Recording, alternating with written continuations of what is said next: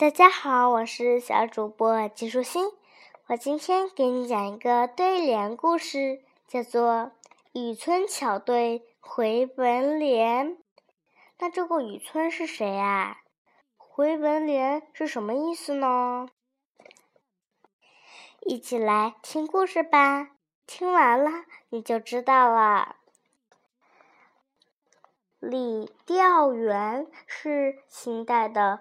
文学家、戏曲理论家、诗人，他字美堂，号雨村，别号铜山蠢翁。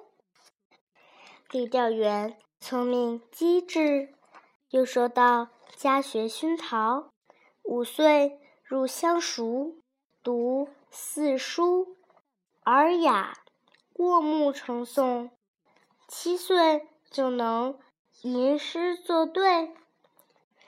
一个盛夏，李调元和几个学童趁老师午睡，爬上了一棵桑树，偷吃桑葚。老师醒来之后，勃然大怒。其他学童都沉默不语，只有李调元毫无惧色，主动认错。老师。怒气未息，问道：“你可知养蚕有何用？”李调元答：“蚕作茧，茧抽丝，丝织绫罗绸缎，暖人间。”老师颇感意外，又问：“你就以此为下联，再编出一句上联来。”李调元不慌不忙，提笔就写：“狼生豪，豪扎笔，笔写锦绣文章传天下。”老师捏着胡子大笑：“孺子可教也！”一时传遍乡里，被誉为了神童。乾隆二十八年，也就是一七六三年。李调元一举登科，可谓春风得意。他在他在外做官数年，便回乡探亲。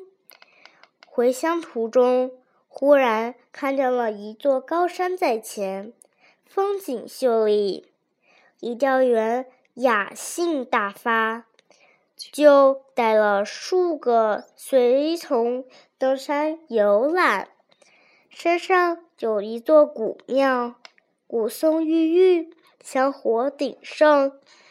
庙中主持素闻李调元之名，赶紧亲自前来接待，领着李调元山前山后、庙里庙外看了个尽情尽兴，并把他请入方丈室中。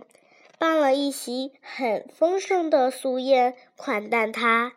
席上，李调元看见主持几次欲言又止，料定他还有事相求，就主动问他：“不瞒大人，老衲有一事相求。”李调元说道：“方丈请讲。”方丈说道：“本庙上代有位长老，擅长画画。一次，他刚刚完成了一幅出水河画图，刚好吴中才子唐伯虎游玩到此，长老便请他在画上题字留墨。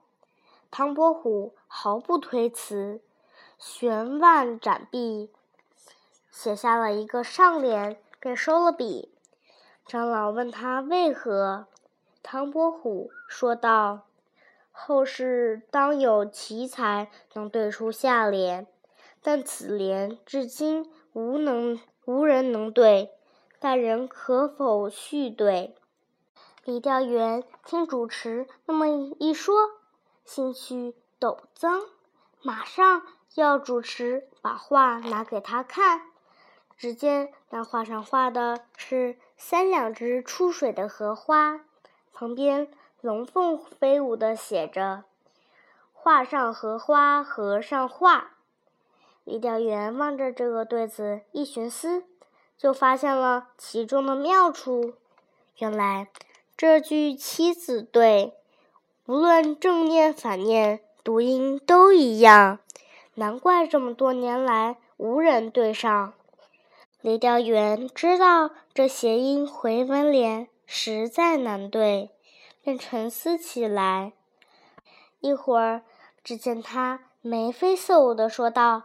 有啦，然后立刻提起笔来写下“书林汉帖翰林书”，方丈喜出望外，连称奇才。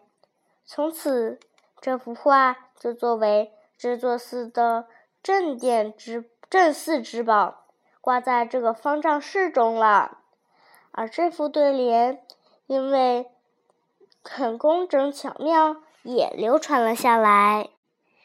小朋友，今天的故事讲完啦，拜拜。